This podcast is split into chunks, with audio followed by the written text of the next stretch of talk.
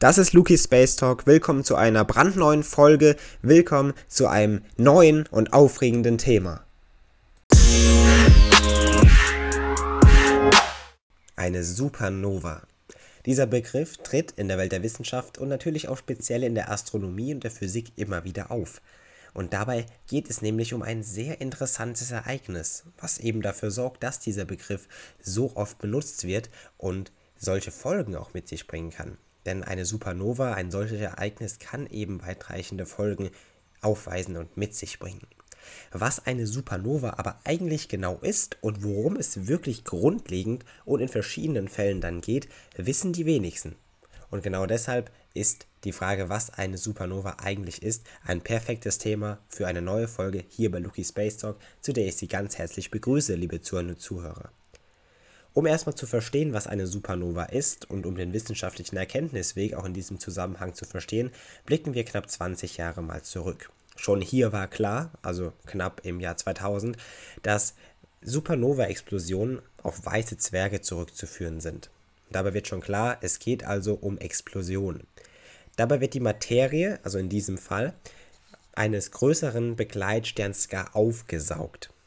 Wird dann eine bestimmte Masse erreicht und eine somit Grenze überschritten, so explodieren diese Sterne dann. Und dabei wird eine Strahlkraft freigesetzt, mit dieser lassen sich sogar Entfernungen im All berechnen. Und auch das geht heute noch, muss man sagen. Heute weiß man aber deutlich mehr und man weiß vor allem, dass sogenannte weiße Zwerge häufig auch nicht ganz unbeteiligt sind, wenn es um eine Supernova geht, aber man weiß auch, dass diese weißen Zwerge nur teilweise erklären können, was wirklich genau grundlegend bei einer Supernova passieren kann oder generell geschehen kann.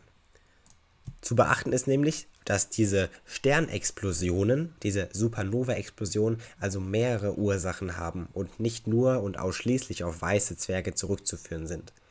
Eine Studie des Max-Planck-Instituts für Astronomie zeigt, wie Supernova in unserer Heimatgalaxie abgelaufen sind.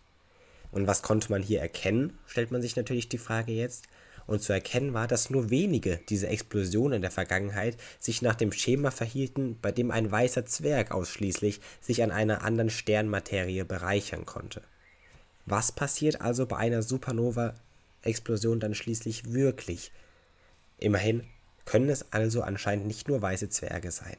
Und so müssen wir also mal ganz grundlegend anfangen und richten unseren Blick mal auf einen weißen Zwerg. Dabei geht es um einen ausgebrannten Stern, das sollte ganz klar sein. Er besteht also nur noch aus Kohlenstoff und Sauerstoff. In den meisten Fällen zumindest. Und wie kommt das zustande? Immerhin hat doch ein Stern eigentlich die leichtesten Elemente in sich, um dann eben Kernfusion betreiben zu können. Hierbei ist es so, dass der Stern zunächst zu einem sogenannten roten Riesen aufbläht. Unsere Sonne, das wird sie irgendwann auch tun, da kann man sich das gut dran vorstellen, bläht sich zum Beispiel auf und fällt dann irgendwann als kompakte Kugel zusammen. Dabei werden die Elektronen nämlich immer weiter zusammengedrückt, obwohl sie sich wehren. Dennoch ist die Kraft zu groß und die Masse wird quasi auf einen kleineren Raum gepresst. Und genau darum geht es hier eigentlich. Bei einer Masse von 1,4 Sonnenmassen ist dann quasi diese Grenze erreicht. Der weiße Zwerg, wie er nun genannt wird, kann sich dann nicht mehr halten und das Resultat ist also der Kollaps in Form einer Supernova, also in einer riesigen Explosion. So nennt man das dann. Interessant und wichtig zu wissen ist auch in diesem Fall, dass es bestimmte Typen, also Arten und Formen von Supernova-Explosionen gibt.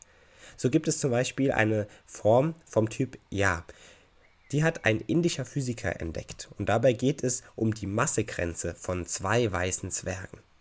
Herausgefunden hat man hier, dass Supernova-Explosionen von diesem Typ sich immer eine gleich große Masse suchen quasi oder immer in einer gleich großen Masse zusammenfallen. Dabei wird nämlich dann die gleiche Menge an Strahlung ins Weltall geschleudert. In diesem Zusammenhang ist dann zu erkennen, dass je dunkler eine Supernova erscheint oder ist, desto weiter weg muss sie sein. Anhand dieser Art von Supernova-Explosionen konnten dann sogar Kosmologen oder können es immer noch sogar die Ausdehnung des Universums berechnen oder eben auch die Entfernung bestimmter Objekte, zum Beispiel von Sternen. Immerhin kann man das genau damit machen. Anhand dieses eigenen Leitsatzes. Je dunkler eine Supernova, desto weiter ist sie weg. Das ermöglicht natürlich viele, viele Berechnungen und Überlegungen. Unter anderem muss man auch erwähnen, und das ist sehr, sehr interessant, dass diese Art von Supernova-Explosion sogar dafür sorgen konnte, dass man die wirklich umfassende und so wichtige dunkle Energie entdeckt hat, die unser Universum gar füllt und dominiert. Wir haben diese schon in verschiedenen Folgen angesprochen. Hören Sie gerne mal rein. Einerseits in einer Folge direkt zur dunklen Energie, dann auch in Verbindung mit der Expansion unseres Universums und Vielleicht bei der einen Folge sogar mit der Frage, warum unser Universum wieder in sich zusammenfallen könnte. Hören Sie gerne rein, dabei geht es unter anderem um die so aufregende dunkle Energie. Und jetzt wissen Sie sogar, wie man diese finden konnte, nämlich in Verbindung mit diesen Supernova-Explosionen und vor allem eben in Verbindung mit dieser speziellen Art dieser Supernova-Explosion. Wie bereits erklärt, gibt es also offensichtlich mehrere Arten dieser Supernova-Explosion. Die Frage, was das also eigentlich genau ist und was sich genau dahinter verbirgt, lässt sich gar nicht so einfach beantworten, da es eben viele verschiedene Szenarien und sogar Ausnahmen und Sonderfälle und dergleichen gibt, dass man gar nicht von einer grundlegenden Supernova im Weltall sprechen kann. Ein Beispiel war hierfür für beispielsweise dann, dass zwei weiße Zwerge sogar miteinander verschmelzen können und dann eine eben größere Masse zusammen ergeben, logischerweise. Wenn diese dann explodieren, ist die Explosion schon ziemlich, ziemlich heftig. Das kann man sich ja auch vorstellen. Zwei Sterne verschmelzen und explodieren dann, weil der Druck so groß wird und die Masse so hoch ist und all das. Es gibt natürlich aber auch, wie eben schon erwähnt, Ausnahmen und Sonderfälle. Und das, genau das macht eben auch eine Supernova-Explosion so umfangreich und so spannend letztendlich auch. Bei einem zum Beispiel solchen Sonderfall explodieren dann Sterne, bevor sie ihre Massegrenzen erreicht haben. Das passiert, wenn sich dann Helium an der Oberfläche ansammelt. Das Resultat ist hierbei keine riesige Explosion, wie man sich das vielleicht vorstellt, sondern eine vergleichsweise kleinere Explosion mit einer ebenfalls dann geringeren Leuchtkraft.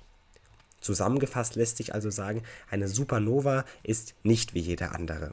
Die Antwort auf die Frage, was das eigentlich ist, ist wesentlich komplexer, als wenn man einfach nur sagt, ja, eine Supernova, das ist eine Sternexplosion, Nein, die Antwort darauf ist, wie Sie sehen und hören, viel umfangreicher, denn es gibt eben so viele verschiedene Arten dieser Supernova-Explosion. Und damit verbunden natürlich auch viele verschiedene und unterschiedliche Ursachen. Interessant ist vor allem, was die Supernova-Explosion und verschiedene Formen davon sogar schon zeigen konnten und wie viel die uns eigentlich helfen, im Kosmos und in unserem Weltall uns zurechtzufinden. Auch das ist in Verbindung mit diesen Explosionen ziemlich interessant. Ein Blick in die Zukunft zeigt, dass wenn man Supernova-Explosionen und dergleichen und verbundene Sterne damit noch weiter untersucht und sich dafür interessiert, dann könnten diese Supernova-Explosionen sogar vielleicht Antworten auf folgende Fragen geben, wie sogar die Eiszeit gewesen ist, was die Supernova vielleicht sogar mit der Eiszeit zu tun gehabt haben könnte auf unserem Planeten oder ob die Supernova sogar als Geburtsstunde eines neuen Sterns gilt, denn das Material wird ja gar herausgeschleudert aus einem Stern, explodiert, das Material wird in vielen, vielen Teilen verteilt, könnte das sogar eine Geburtsstunde eines neuen Sterns sein? Auch dieser Frage geht man mittlerweile auf den Grund in Verbindung mit all diesen vielen verschiedenen Formen der Supernova sehr interessant auf jeden Fall.